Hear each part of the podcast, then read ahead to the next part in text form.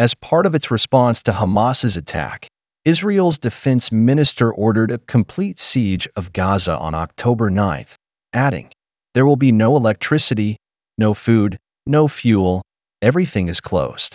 Rolling blackouts. Even before the current conflict, power cuts were an everyday occurrence in Gaza, with households receiving electricity for only 13 hours per day on average, according to the UN. The UN says about 1.3 million people are food insecure and require food assistance in Gaza, which where the population is reliant on imports to meet its needs. Water shortages are routine. Clean water is unavailable for 95% of Gaza's population.